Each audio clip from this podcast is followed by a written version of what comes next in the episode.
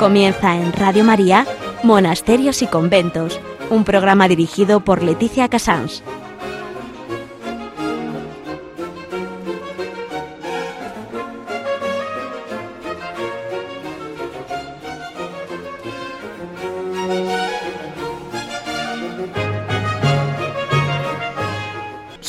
10 en Canarias, las 11, estamos en Radio María y comenzamos aquí Monasterios y Conventos desde Radio María. Eh, hoy vamos a hablar eh, Vamos a decir que la noticia no es una noticia concreta de hoy, son noticias que se van acumulando, eh, es una mezcla de penas con alegrías, es ese cierre de monasterios en España, es ese luces y sombras, porque a veces surgen congregaciones, surgen monasterios estupendos, contrastado con los muchos que cierran, una combinación que vamos a comentar profundamente dentro de lo que nos da la radio con el Padre Miguel Ángel y seguiremos con el tema. Esa va a ser nuestra noticia de hoy. En historia vamos a hablar de una joven fundación, el Instituto del Verbo Encarnado. Esa fundación grande, vital de la Iglesia Católica, eh, que todavía vive su fundador y que ha ido abarcando distintos brazos. En España tiene varios contemplativos y contemplativas, de las que hoy no vamos a hablar, solo de los monjes, pero también tienen la rama de mujeres y creo que merece la pena eh, conocer un poquito más cómo son nuestros nuevos contemplativos, vamos a llamarlos así. En Hora de Labora solamente hacerles una brevísima mención de cómo nuestro ejército se sigue acordando de los detentes y cómo quieren ir con su uniforme guardado por el Sagrado Corazón de Jesús. Eh, en Semper Fidelis hablaremos con Paloma Gómez Borrero a ver cómo ve ella que tanto ha viajado y tanto ha visto en tantos años de trabajo esta visión de los monasterios que cierran y abren en unos sitios y en otros de este mundo. Así vamos a dar paso a la que es una noticia o no noticia, pero es más que nada un comentario de actualidad mm, con el padre Miguel Ángel.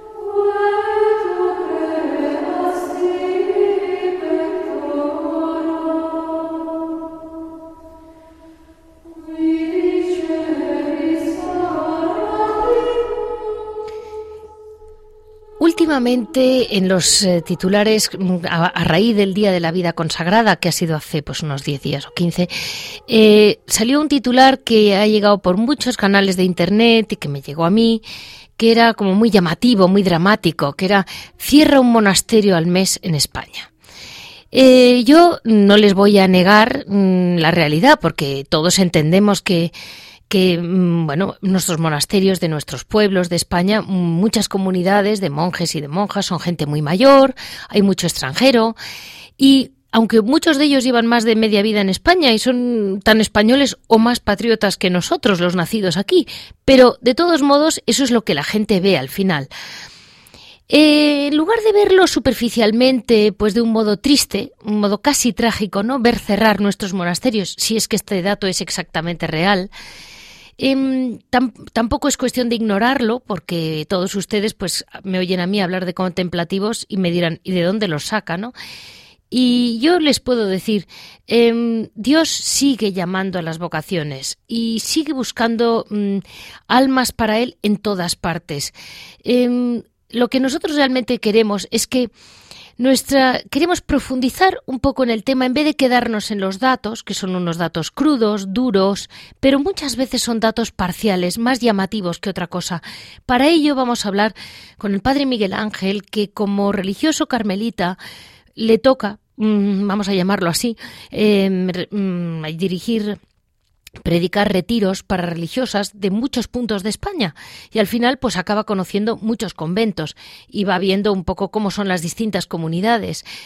Como laica, como vamos a decir mm, colaboradora de Radio María y una persona que está en la calle, pues sí que hay unos temas claves que todos tenemos que tener en cuenta antes de hacer una tragedia sobre los monasterios. Lo primero es que mm, el número de niños que niñas que nacen en España es mínimo. Eh, España está en, en, en una caída en picado de natalidad. Luego que España es un país que hoy en día tiene aproximadamente un tercio de los monasterios de clausura de la Iglesia Católica del mundo. Eh, hasta hace 50 años era prácticamente la mitad. Esto, claro, no tiene nada que ver con la proporción de mm, niños bautizados en nuestros distintos puntos de este mundo. Y luego la práctica religiosa en la sociedad española está bajando muy deprisa. Hablo, hablo, numéricamente. Estamos hablando de cantidades, de la cantidad de candidatas que puedan surgir. Mm, si están cerrando, porque esto ha salido noticias de la semana pasada en los periódicos, están cerrando un montón de pueblecitos que se sabe que de aquí a 20 años no va a haber ningún habitante, ¿de dónde vamos a sacar las vocaciones a la clausura españolas? Es bastante complicado. O sea que no armemos tampoco una tragedia donde no. Y sin embargo, curiosamente, dentro de este panorama, surgen monasterios, como puede ser no del todo no contemplativos, como puede ser Jesu Comunio, como puede ser el Mater Salvatoris, que es un colegio religioso de Madrid, o puramente contemplativos, como pueden ser las clarisas de Soria, que yo sepa están, con, están extendidas en tres monasterios, las clarisas de Canta la Piedra, las de Vivar del Cid, carmelitas descalzas de varios monasterios que yo sepa donde hay muchísimas chicas jóvenes y bueno, son como nuestras estrellas, ¿no? Como las que nos dan esa luz, pero quien nos va a permitir ver con unos ojos más próximos a Dios y más conocimiento de la vida religiosa es el Padre Miguel Ángel. Muy buenos días, Fray Miguel Ángel. Buenos días, Leticia. Pues mire, ante este tema que es delicado y duro, porque muchas religiosas mayores, pues mm, lo lloran, lo lloran porque se entraron jovencitas, vieron sus monasterios llenos y van viendo que aquello, no sé, mm, parece algo como si fuera un bache insalvable, pero Dios siempre puede. Hay, un, hay hay gente, hay un tipo de persona que dice que la causa es no seguir de un modo riguroso la regla. Hombre, está claro que los monasterios que no siguen, no siguen la regla, que están relajando con tal de llenar, es posible que llenen el monasterio a la corta.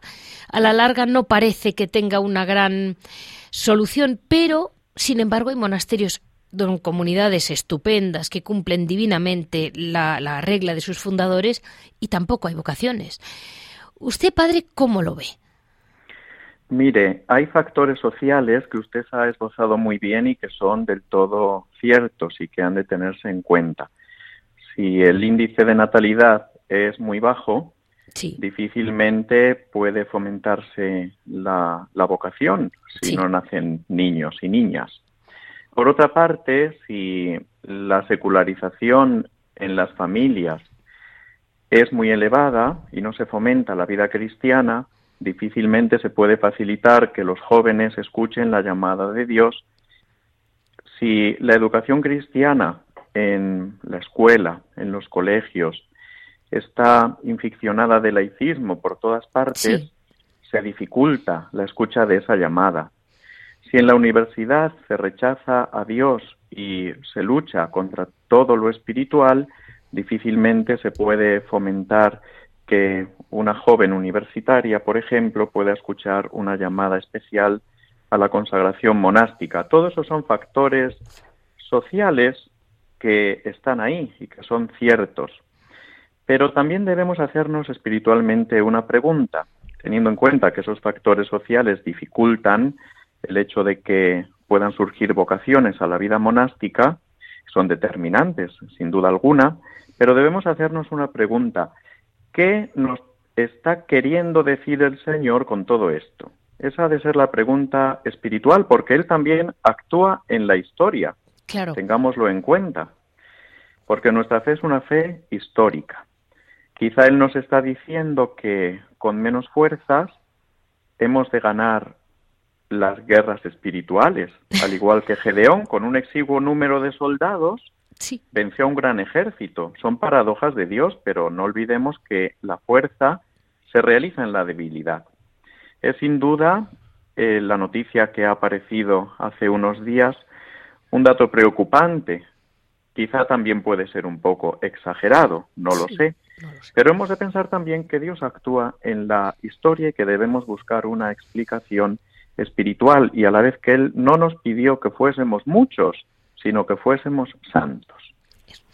Y usted me comentaba que coincidía además con un arzobispo que ha tenido mucho peso en la Iglesia mm, actual española, que el número de monasterios y el número de seminarios incluido había aumentado enormemente en este siglo XX, o sea, como entre los años 20 aproximadamente a los años 60. España es diferente en muchas cosas y en esto también. Es, es cierto, es cierto que hemos tenido hasta hace no muchos años la mitad de los monasterios de todo el mundo, solamente en España. Ahora aproximadamente, como muy bien ha indicado usted, un tercio de los monasterios de todo el mundo sigue siendo un índice quizá muy amplio de monasterios. Y es otra de las claves por las cuales, junto con los criterios sociológicos que hemos apuntado, dificultan el hecho de que todos los monasterios puedan permanecer. Tengamos en cuenta que en España se produjo una coyuntura con distintas razones, pero históricamente es así, que duró 25 años, aproximadamente del año 1940 a 1965, en el siglo XX. Me atrevería a decir que prácticamente se duplicó el número de monasterios en tan solo 25 años. Y puedo remitirme a un caso que conozco y que es comprobable. La provincia carmelitana de Castilla, en esos 25 años, duplicó sus monasterios. Durante 350 años teníamos en Castilla los Carmelos fundados por Santa Teresa de Jesús y en el siglo XVII principalmente se fundaron algunos más. Un total de 25 Carmelos aproximadamente. Después, en esos 25 años, de 1940 al 65, se duplicó. Llegaron a ser 55 monasterios, más del doble. Es decir, los monasterios que había durante 350 años, en 25 años se duplicaron. Por lo tanto, es una coyuntura muy particular que responde a una situación histórica muy concreta en nuestra España y las, las circunstancias actuales son bien distintas, son muy diversas. Por lo tanto, teniendo en cuenta todos estos factores, no hemos de extrañarnos de que se cierren algunos monasterios. Lo que ha de extrañarnos es de que no se cierren más. Sí. Me decía un, un, prior de, del Cister que no me deprimiera cuando empecé este programa hace años. Vas a ver cerrar muchos monasterios, pero no te extrañes, porque es un muchas mm, muchas vocaciones ya son milagros, me decía.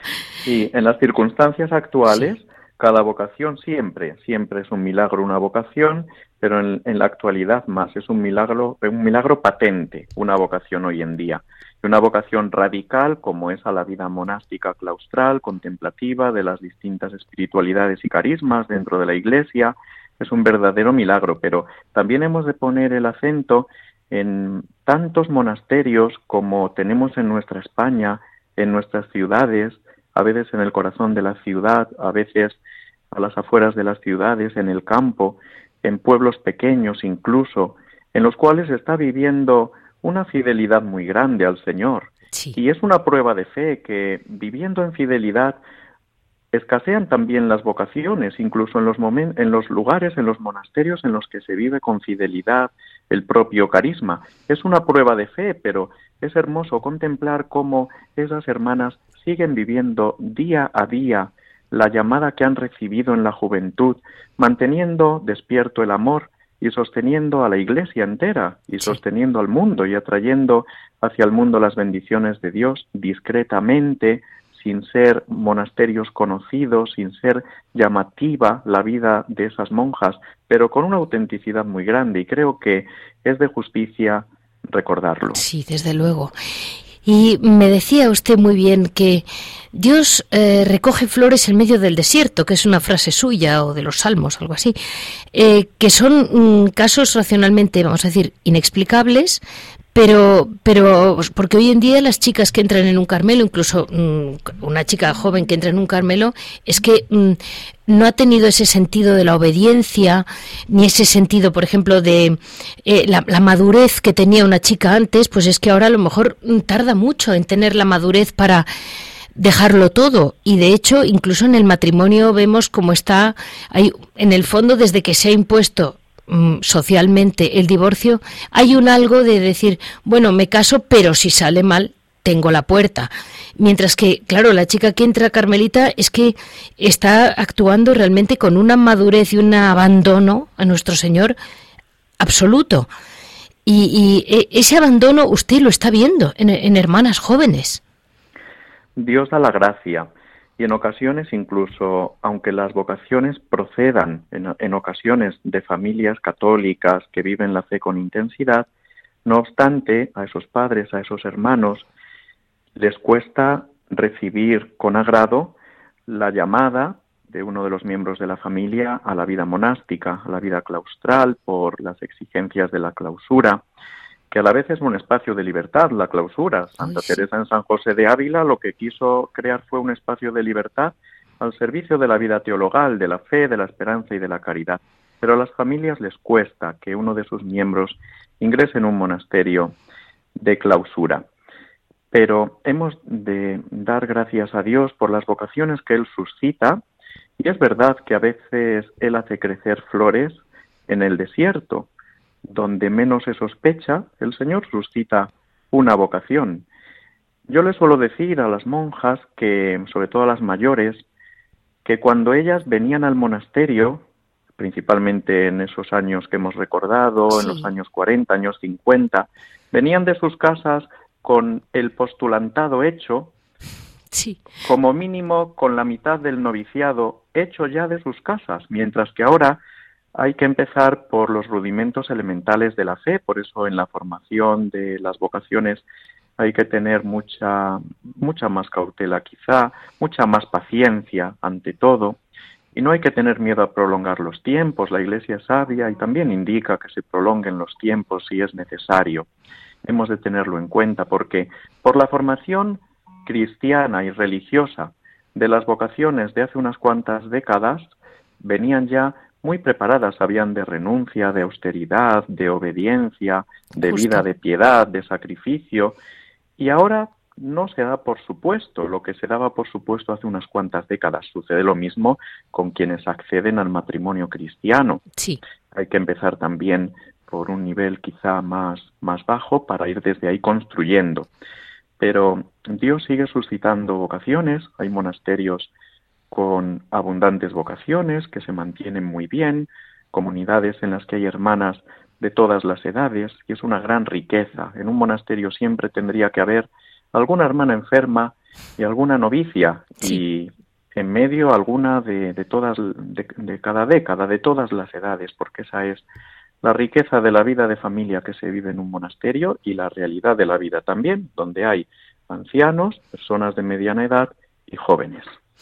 Y una última pregunta o comentario que le hago, padre. Eh, hay órdenes españolas, como por ejemplo las concepcionistas mm, franciscanas, que es la orden de la, mm, de la Inmaculada Concepción, eh, que son españolísimas, españolas, las jerónimas, por ejemplo, que eran eh, estrictamente españolas. Y sin embargo, a raíz de la falta de vocaciones aquí, pero vocaciones de la India, las jerónimas, de África, de Hispanoamérica, han abierto monasterios fuera, cosa que mm, a lo mejor en otro tiempo se pensó impensable, pero muchas chicas de África, por ejemplo, vienen, hacen aquí el noviciado y se están abriendo monasterios allí, cosa que se habla poco porque, como usted decía muy bien, la gente que realmente es muy fiel no arman ruido ninguno. Y en México, en Hispanoamérica, siguiendo la, la espiritualidad carmelitana, hay una cantidad de ramas del Carmelo de amor a la Virgen María impresionante. Eh, y esto también me gusta que nuestros oyentes lo sepan, que parece que es que es una cosa que porque se cierra en un pueblecito ya no hay más. Y es que sí hay más. Al principio vinieron ellas aquí y ahora están viniendo y muchas de ellas para irse. Y se están abriendo monasterios muy humildes, pero como en sus países, es, con una vida más parecida quizás a su cultura. Y eso también es un orgullo para España, el, estar llevando ahora, mm, en estos tiempos tan distintos, la vida contemplativa a los cinco continentes. Sí, hemos de tener en cuenta esa realidad que en ocasiones puede que se nos olvide. Desde aquí, desde España, desde muchos monasterios de distintas órdenes religiosas, se ha fundado en América, en África, en Oceanía, en distintos continentes.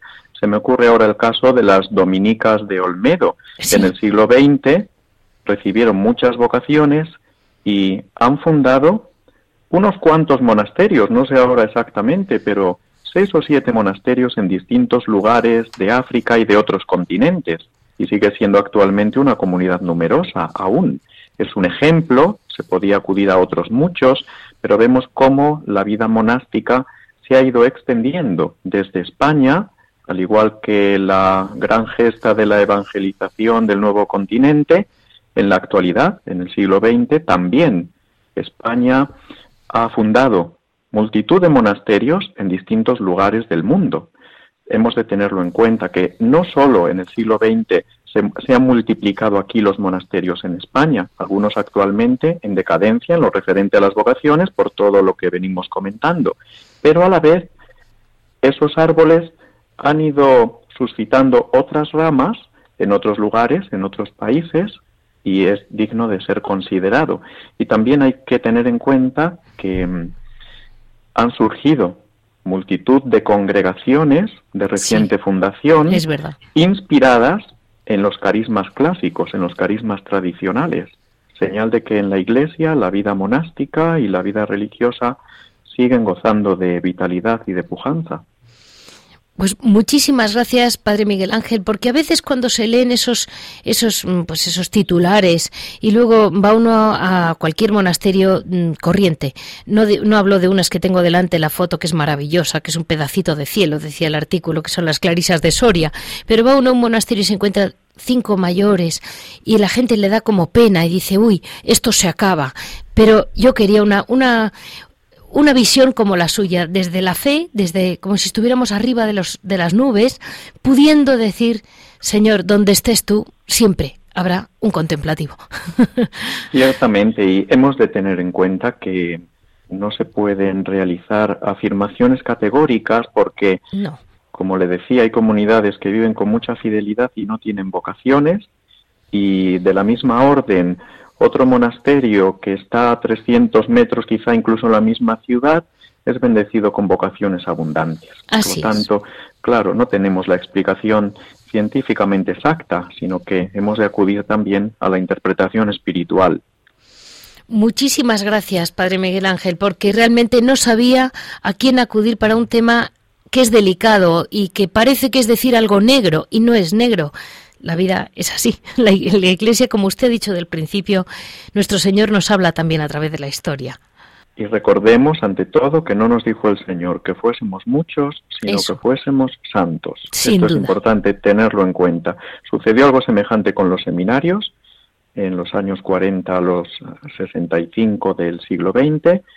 Se hicieron nuevos edificios para acoger las abundantes vocaciones y anteriormente, desde el Concilio de Trento hasta ese momento histórico del siglo XX, no se habían necesitado.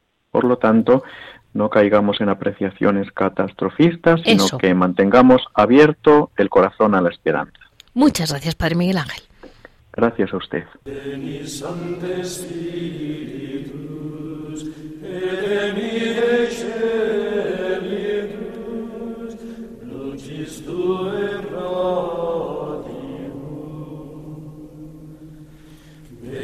pater pauperum, venid ad ormunem, venid lumen cordium. Consolator oedim, venid Sancte Spiritus,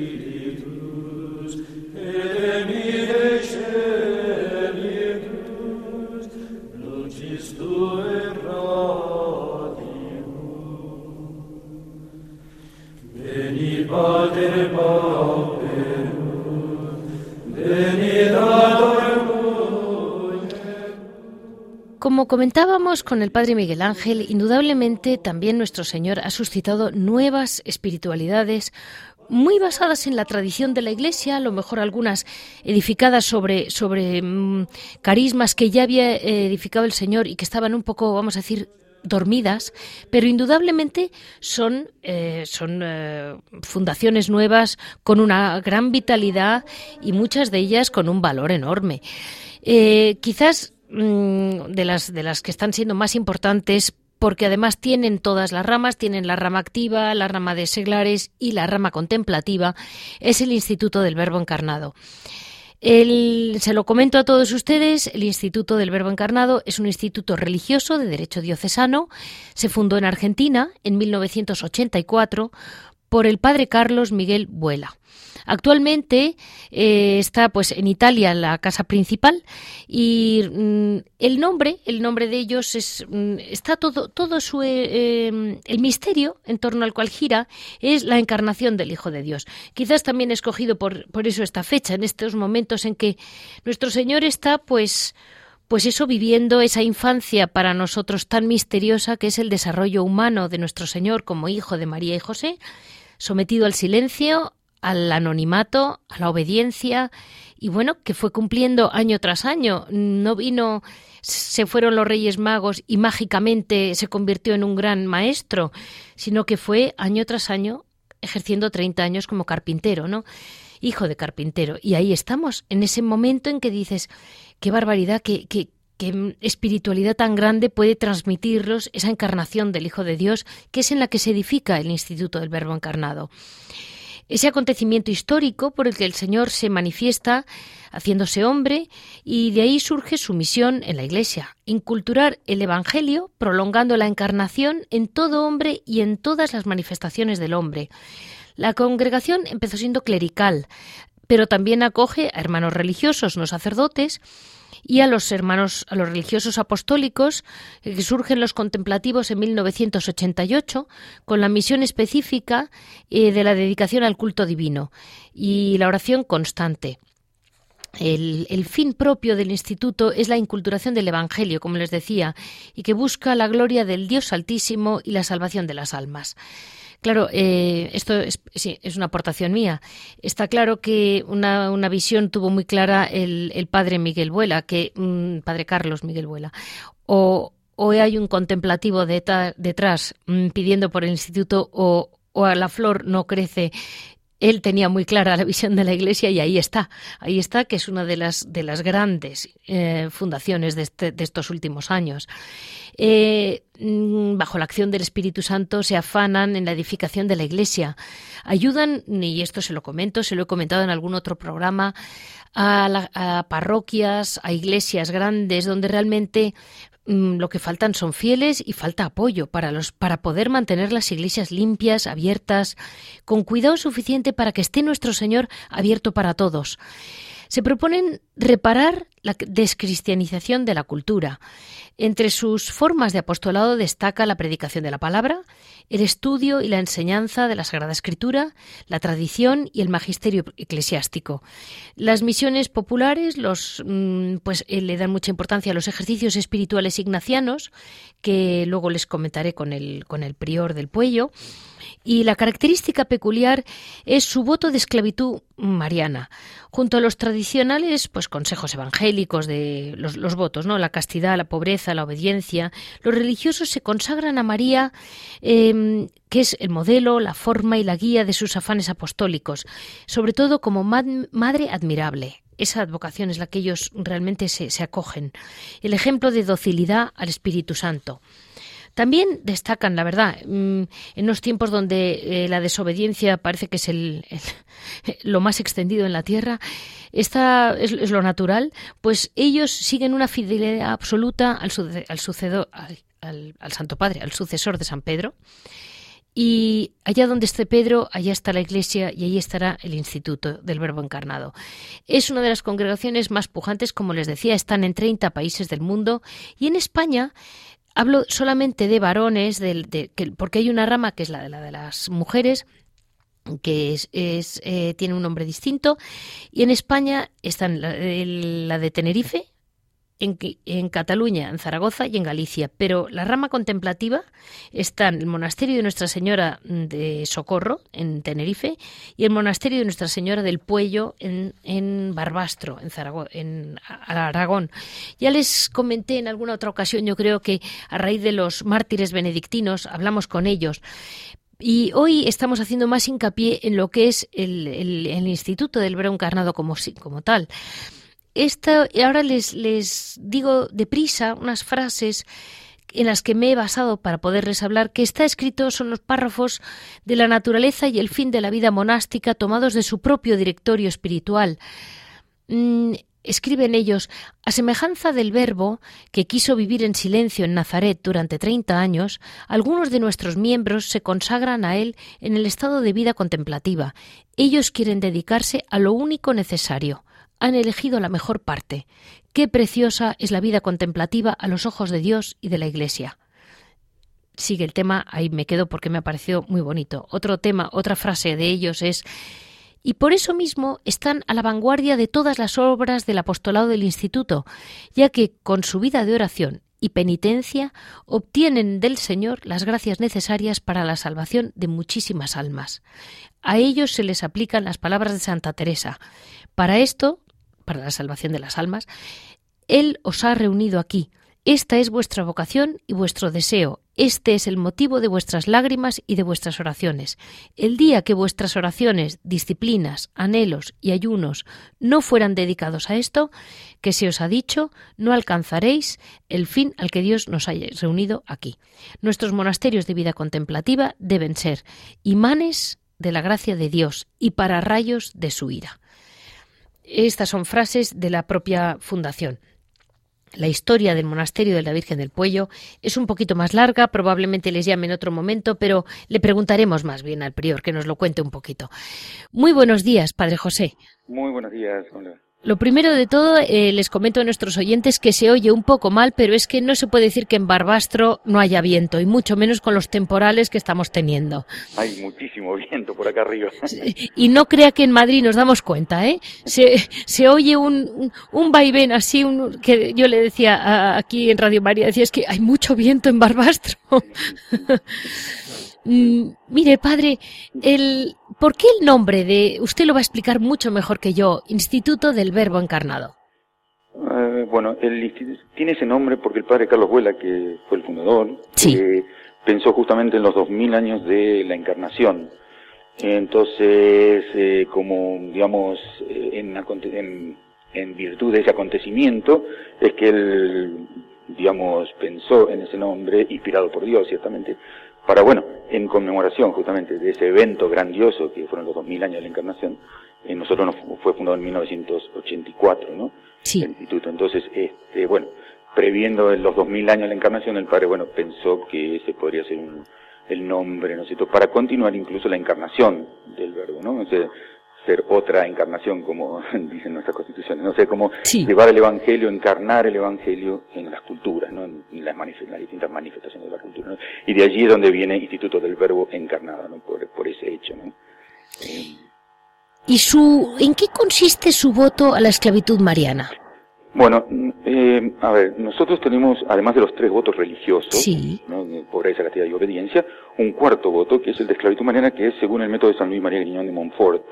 Ah. Que no sé si, supongo que mucha gente está familiarizado con, con, este santo. El Papa Juan Pablo II, San Juan Pablo II era muy devoto, digamos, de la Virgen y estaba consagrado también según el método de San Luis María Griñón de Montfort, ¿no?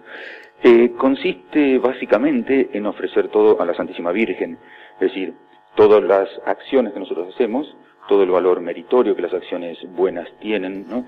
Eh, se lo ofrecemos a la Santísima Virgen para que ella aplique esos méritos a quien ella considere necesario, ¿no? Eh, es decir, no sé, cuando uno reza o cuando uno hace una buena acción, bueno, por eso le corresponde un mérito, porque Dios así lo ha dispuesto, ¿no? Y, y entonces, bueno, uno le cede a la Virgen en lugar de que me lo aplique a mí, ese mérito, la Virgen lo aplica a bueno, a quien ella eh, considere con más necesidades. Eso no significa, como el mismo San Luis María, niño de Montfort dice, que uno se va a quedar desprotegido, por la misma Virgen, si uno es generoso con la Virgen, la misma Virgen después le aplicará también a uno los méritos propios o de otro santo que también haga. Por supuesto. Entonces, eso es básicamente nuestro botecín. Nosotros le ofrecemos todo, todas nuestras acciones pasadas, presentes, futuras, a la Virgen, el mérito de todas esas acciones, para que ella este, distribuya como quiera este, esos méritos a quien más lo necesiten. Y padre, en el monasterio mm, de Nuestra Señora del Puello, ustedes predican los ejercicios de San Ignacio, bueno, en todos supongo, pero mm, concretamente en Barbastro. Y un poquito, diga, resúmanoslo, porque los jesuitas, al no ser contemplativos, ustedes los han, captado lo bueno de cada, de cada sitio, han cogido el agua fresca de cada fuente.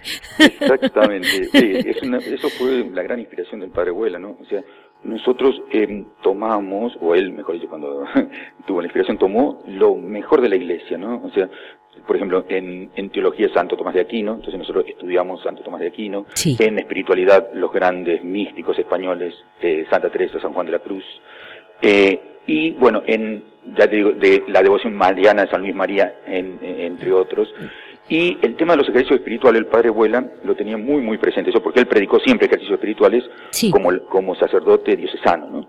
Eh, porque él veía en eso una gran fuente de vocaciones. Eh, entonces, eso lo, también lo inculcó en cada uno de, nosotros, ¿no? Nosotros, por ejemplo, por constituciones, cada 10 años tenemos que hacer ejercicios espirituales de un mes.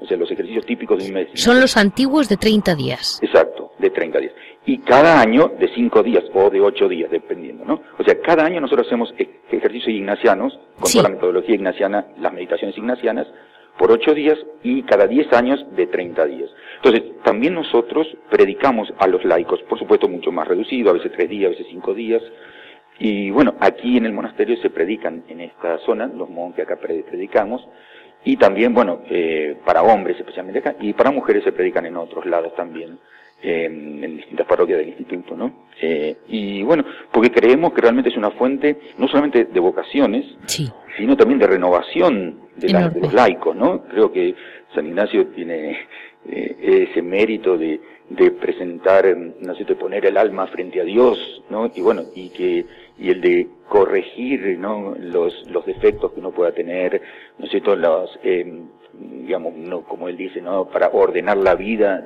y no estar afectado a nada, ¿no? Solo a Dios. Entonces, eh, creo que eh, nosotros hemos tomado eso, ¿no? De nuestro fundador como algo importante, no solamente para nosotros, sino también para los laicos. Entonces, eso es lo que tratamos de hacer al predicar los ejercicios espirituales, ¿no? Para laicos, este, además de los ejercicios espirituales que hacemos nosotros aquí ya como, como religiosos. ¿no? Bueno, ese libro de las virtudes cristianas, yo creo que son no, virtudes humanas, creo que las llama el padre Alonso Rodríguez, el jesuita del 17. Eso pillé yo, la pillé a una hermana del Verbo Encarnado en, una, en un pueblecito de Cataluña que lo estaba leyendo y, y le dije, ¿Está usted leyendo esto así por la mañana de primer plato? Y le dije, deme el nombre. y era muy exigente. Realmente sí, es muy, pero yo, yo creo que es un método excelente, excelente para poner al alma con Dios, ¿no? Enfrente a Dios y, y eh, digamos, y ver cómo Dios lo ve a uno, ¿no? Sí, Porque muchas veces uno eh, no hace el ejercicio ese, ¿no? De decir, bueno, a ver, yo me voy a poner frente a Dios, sí, muchos nos ponemos frente a Dios, pero a ver, ¿cómo me ve Dios a mí? ¿Cuáles son los defectos que tengo? Tengo virtudes, ciertamente, pero ¿cuáles son los defectos que tengo? Y, con qué Dios no está complacido conmigo, ¿no? Entonces, un poco las meditaciones de San Ignacio y el método de San Ignacio en general de silencio, de, de, recogimiento, ayuda muchísimo para ese trato íntimo con Dios, ¿no? Y bueno, y conocer cómo Dios me ve, ¿no? Sí. Creo que eso es, es muy, muy, muy importante, ¿no es cierto? Pues solo le hago un par de preguntas más, ya no le molesto más. Mire, la, eh, si no me equivoco, lo he leído en alguna parte, o lo sabía yo ya, pero no encuentro el papel. Eh, hay una devoción especial a San José. Sí. En el instituto. Sí. Eh, eso surgió cuando en mi época de, seminarista, ya hace más de 25 años, casi 30.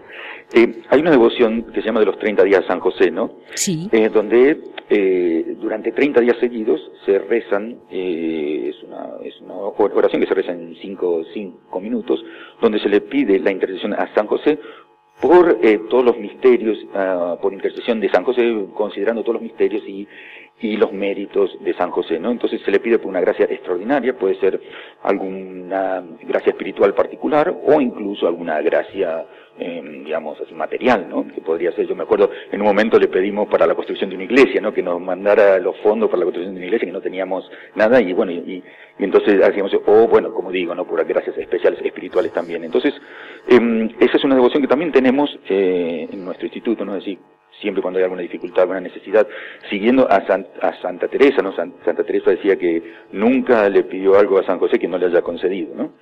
Y, entonces, este, de allí también nosotros un poco, tomando el ejemplo de Santa Teresa, este, eh, usamos bastante la intercesión de San José, ¿no? Para, para obtener gracias. ¿no? Que ahora estamos en pleno momento, porque estamos en los domingos de San José. Yo no había llegado a las 30 oraciones, pero los domingos sí. Ciertamente, así que bueno, así que también eso lo solemos hacer, ¿no? Pues ya digo, cuando incluso gracias especialísimas que necesitamos, bueno, y, entonces, bueno, le pedimos a, San José que interceda por nosotros ante Dios, ¿no? Y ante la Virgen para que nos la conceda. le, le, repito una frase que quizás es la más, es, porque es, es, muy ágil, es un idioma muy moderno, pero ahí está, que es del directorio de espiritualidad del instituto, que les menciona como imanes de su gracia y para rayos de su ira.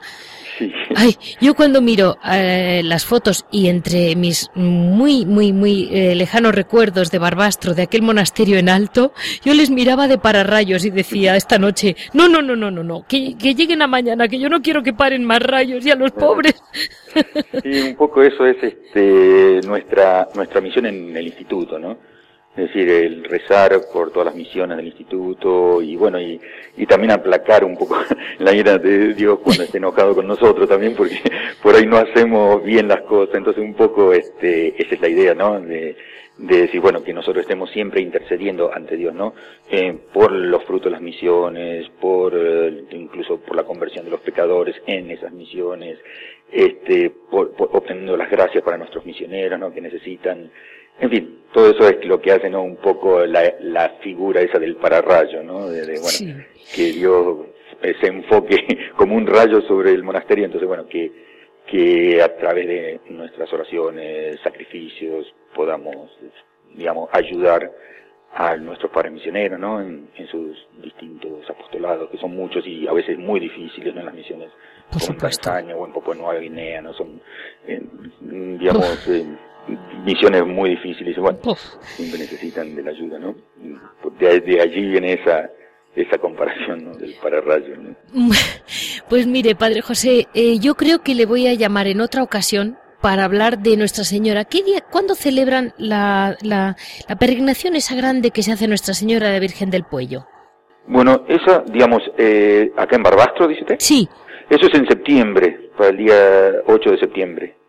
Ese se celebra ahí en Barbastro la Virgen. Nosotros la Virgen, la, la, eh, la fiesta de la Virgen del Puello, en realidad es el, es el segundo sábado de Pascua, ¿no? Entonces, mm, digamos, pero la fiesta, así, la fiesta grande en Barbastro la celebran en septiembre, ¿no? Perfecto. Y, y una, y por si, por si a nuestros eh, oyentes alguien le pudiera interesar, si de aquí a en la próxima temporada, en este de aquí a Semana Santa, tienen ejercicios.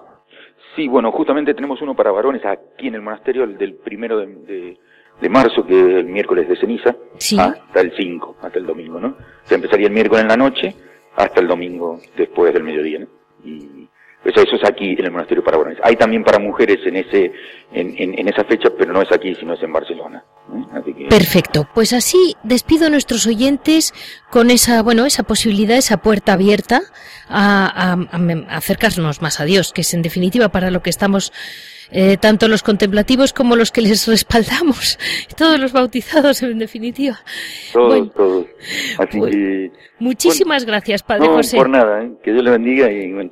Pues sepan ustedes, nuestros oyentes, que hemos hablado con el monasterio de Nuestra Señora de la Virgen del Puello, en Barbastro, con el prior, que es el Padre José, del Instituto del Verbo Encarnado. Muchas gracias, Padre José. Ok, adiós, que muy bien.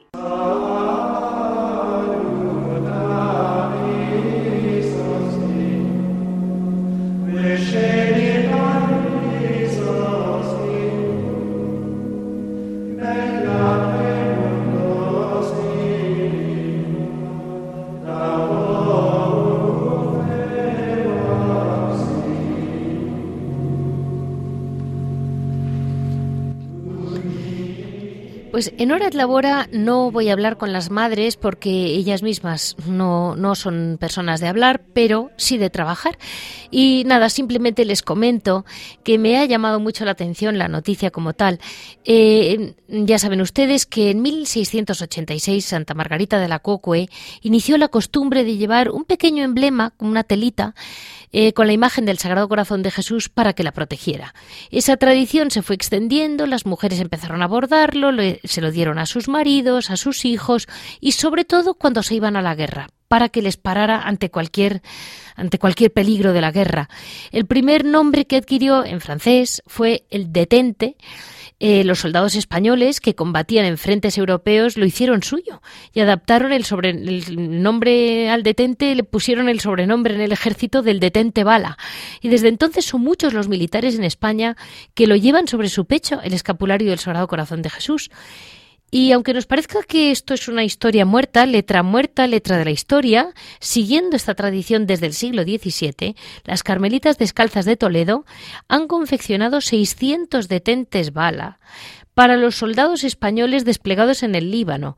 Los escapularios han sido bendecidos por el capellán y el contingente y ofrecidos a los soldados, para quien lo quisiera, y lo pudieran llevar en su pecho. En agradecimiento y con la colaboración de la Comandancia Militar de Toledo, el contingente español en el Líbano ha hecho llegar a las monjas una fotografía de su acto de despedida en España, para que luzca en el interior de su convento de clausura de Toledo.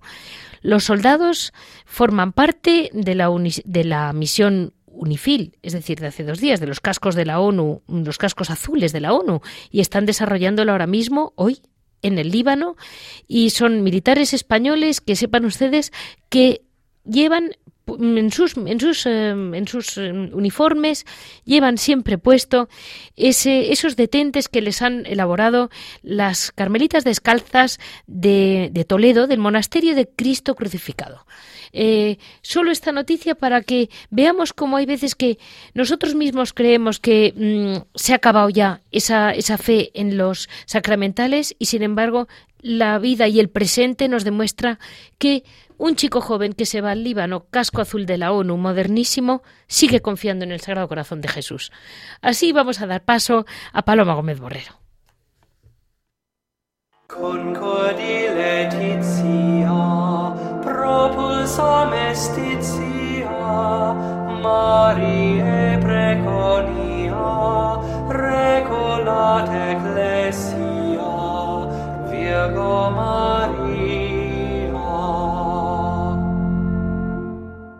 Felici gaudio, resurgente Domino, floruit ut lilium, vivum cernens filium, Virgo Maria. Hoy está con nosotros en Semper Fidelis Paloma Gómez Borrero, que siempre tiene un ratito para nosotros. Muy buenos días, Paloma. Muy buenos días, Leticia. Mira, eh, verás, hoy hemos hablado sobre el Instituto del Verbo Encarnado y bueno, los vaivenes que hay con las vocaciones, la falta de vocaciones en Europa, vocaciones en otros sitios del mundo, un poco ese, porque acabamos de celebrar el Día de la Vida Consagrada. Sí, efectivamente. Eh, yo creo que no es para estar tan, digamos, tan pesimistas.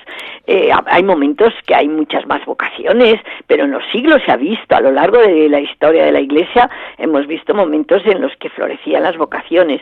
Siempre los momentos más difíciles mm, cuando parece que Dios mío van a acabar va a acabarse eh, con, todo y, y, sin embargo es no podemos olvidar la Edad Media la Edad Media que, que salva prácticamente Europa, las vocaciones, los monasterios, los benedictinos, en la cultura, en la fuerza de la, de la fe, todo. Y, y yo creo que siempre el Señor sabe en qué momento es cuando tiene que echar una mano. Así es, así es, es, es, impresionante. Lo mismo decía el padre Miguel Ángel, un poco una visión como más, más amplia, ¿no? Además, luego también hay que mirar Europa es mm, ya mayor, está como desilusionada de todo, eh, pero están esos otros continentes jóvenes donde está realmente la, la religión está haciendo muchísimo bien y está ayudando muchísimo. En África, por ejemplo, yo no me hubiera imaginado pero ahí hay muchas vocaciones y conventos de clausura y hay incluso mm, de la trapa. Sí, es increíble. En África, y tú dices, pero ¿cómo en África? Y, la India. No, no, y tenemos a ese Monseñor Sara, eh, ¿con qué devoción se le ve que dice, Además, que libro, el, del oh, oh, Cardenal oh. Sara, es que es tan bello. Dice unas cosas tan maravillosas que y dices, pero si es que ese continente mm, lleva mm, no llega a 200 años de cuando ha sido evangelizado. Es increíble. O sea, es que es, es que es un eh, para para para el Evangelio se ha conquistado hace 200 años. Imaginemos en España. o en, Europa, que son mil, vamos, dos mil años, casi. Es que, es que son unos niños. claro, y bueno, y América Latina también. Lo que pasa es que eh, nos fijamos más siempre en, en lo pesimista, en lo malo. Yo me acuerdo siempre en televisión que propuso, no sé, no recuerdo quién, un compañero, propuso un telediario una vez a la semana de buenas noticias. Uy, no, eso, eso no tiene y no, éxito. Y dije, no, si ese no va, no, no tiene, no tiene salida. Qué barbaridad, ¿eh? Lo que son... Y si abrimos los informativos, te das cuenta de que te, te van poniendo una angustia en el, en el corazón y en la garganta que dice, Dios mío, si hay crímenes, violaciones, mala guerra, explota esto, matan a aquel, y dices, Dios mío, no habrá un momento que digas, qué bien, mm, no pasa nada, estamos tranquilos. es verdad. Y eso es lo que pasa, que no pagan las buenas noticias. No pagan las buenas. Así es. ¿eh? ¿Cómo me alegra hay conventos, Hay conventos que eh, también hay que reconocer que la época no ayuda a las vocaciones, porque es una época muy materialista, en la que ni los jóvenes creen ya en nada. ¿Cómo van a creer? Si, si es que en las familias no les inculcan ni, ni siquiera un, un amor fiel a un, a un algo. Yo no digo ya un matrimonio, ni a un... Es que todo es efímero, todo es descarte lo que es hoy te apetece, mañana ya te ha cansado. Sí. Y claro, la vocación, la vocación es, se trabaja, la vocación se va creando.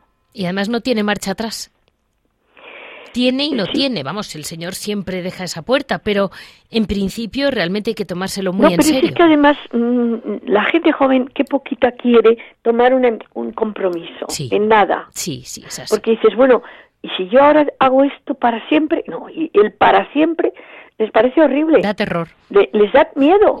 Y entonces, no, no, si esto funciona, bueno, ya veremos. Eso es lo que te dicen, bueno, pues vamos a casar. Sí, pero, pero bueno, mm, a lo mejor no dura, a lo mejor no la aguanto, a lo mejor, oye, mm, si tú vas así, eh, que, que, mejor no vayas, mejor quédate en tu casa. Entonces todo eso también. Eh, luego hay familias que antes, no hace tantos años, digamos que hace 50 años, eh, pues iba una hija a, un convento y era un día de alegría, o entraba en el seminario Hoy prefieren que se casen y que luego se divorcien al año siguiente porque se llevan a matar. Pero van muy contentos a la boda y van muy tristes a la toma del hábito. Sí, es así, es así, es así, es así. Y son gente mm, que dices, pero si lo que yo quiero es que mi hijo sea feliz o mi hija sea feliz. No, pero no, no lo entiende bien. El, vamos, a mí me ha pasado mucho y me siguen preguntando que qué tal llevo la vocación de mi hija y, y no me entienden bien. No, yo digo, es que no no no, no lo acaban la palabra la palabra siempre o la palabra de compromiso les aterra. Y claro, tú entras en un convento, te puedes puedes darte cuenta que no tienes vocación y la misma yo creo que los mismos mm, priores, las mismas eh, reverendas madres se dan cuenta y son ellas las primeras que no te quieren tener porque para qué quiere una persona a la fuerza. No, no, no. Entonces son los primeros que te dicen, mira, hija, no tienes vocación, eh, sigue tu vida en el mundo y haz mucho bien, porque también se puede hacer mucho bien sin estar en un convento. Pero si estás en el convento, atente a lo que es vivir en las reglas de un convento. Y la gente tiene miedo. Y las familias no ayudan a ello. No, no, y la vida tampoco. No, no, claro. Y tampoco las prioras tienen un número de gente como para dedicarse a escoger y, en fin, está delicado. Y además es, que un momento difícil, pero yo creo que en la vida, en, la, historia, sí. es una pura curva, sube, baja, sube, baja. Totalmente, totalmente. Pues nos quedamos con esa idea tuya que coincide con obispos, con monjes y coincide, nos, vamos, una gente muy docta y muy metida en vida religiosa que coinciden plenamente, o sea que desde fuera y desde dentro todos venimos a ver un poco lo mismo. Y yo creo que llegaremos en un momento en que efectivamente también se muchos conventos. Qué pasa que se están uniendo provincias. Sí, y entonces se cierran conventos claro que se cierran porque es mucho mejor tener un grupo mm, digamos grande donde hay religiosas muy mayores que hay que echarles una mano. claro. Tener tres religiosas muy mayores en un convento, cuatro jóvenes en otro, pues vamos a unirlas porque son la misma congregación, porque son la mismo, el mismo carisma, pues vamos a, a, a reunir que es lo que debe Por supuesto. Entonces, eso también hace que dice, cierran conventos. Vamos a ver por qué cierran conventos. Y vamos a analizarlo. Hay algunos conventos que estaban muy bien en el 1200 y el 1300 y hoy son imposibles de mantener. Sí, sí, por supuesto. O sea, hay muchísimas, muchísimas causas. Y también cada vocación de hoy en día es una lucha la que lleva una chiquita que entra, porque yo conozco mucha novicia en España y realmente es que es mucho dejar dejan mucho mundo. Es que es muy, está muy, como tú decías, muy materializado. No dejan como antes que a lo mejor mm, decía el padre Miguel Ángel, entraban con el novicio casi hecho y es que ahora mm, vienen de una vida muy lujosa. Si, van en el matrimonio, que no van preparados, esos cursillos prematrimoniales. Que en una semana vas a hacer un cursillo prematrimonial, ¿te van a inculcar algo? No, no, son así, es, lo mismo. Es que no, no, no es, no es eh, si, si, no hay base, no puede haber nunca. No. si, si no ponen los cimientos, un castillo se cae. Sí, por supuesto. Pues muchísimas gracias, Paloma, por estar con nosotros. Pues nada, hasta otra vez. Hasta otra vez. Muchas gracias, Paloma. Así terminamos con Paloma, como siempre, tan fiel a este programa y siempre queriendo ayudar y dar su visión que coincide, como ven, la visión desde dentro, desde fuera, con las personas que han trabajado más dentro y fuera de la iglesia. Eh, pero dentro de la iglesia, todos, ¿no? Eh, así eh, terminamos hoy nuestro programa.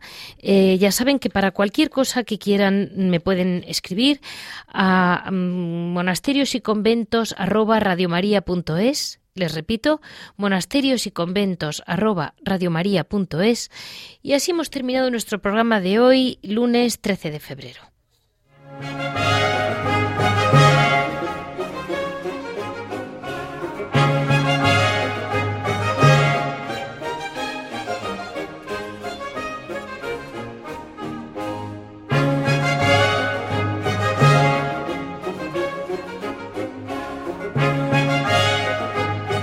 Han escuchado Monasterios y Conventos, un programa dirigido por Leticia Casans.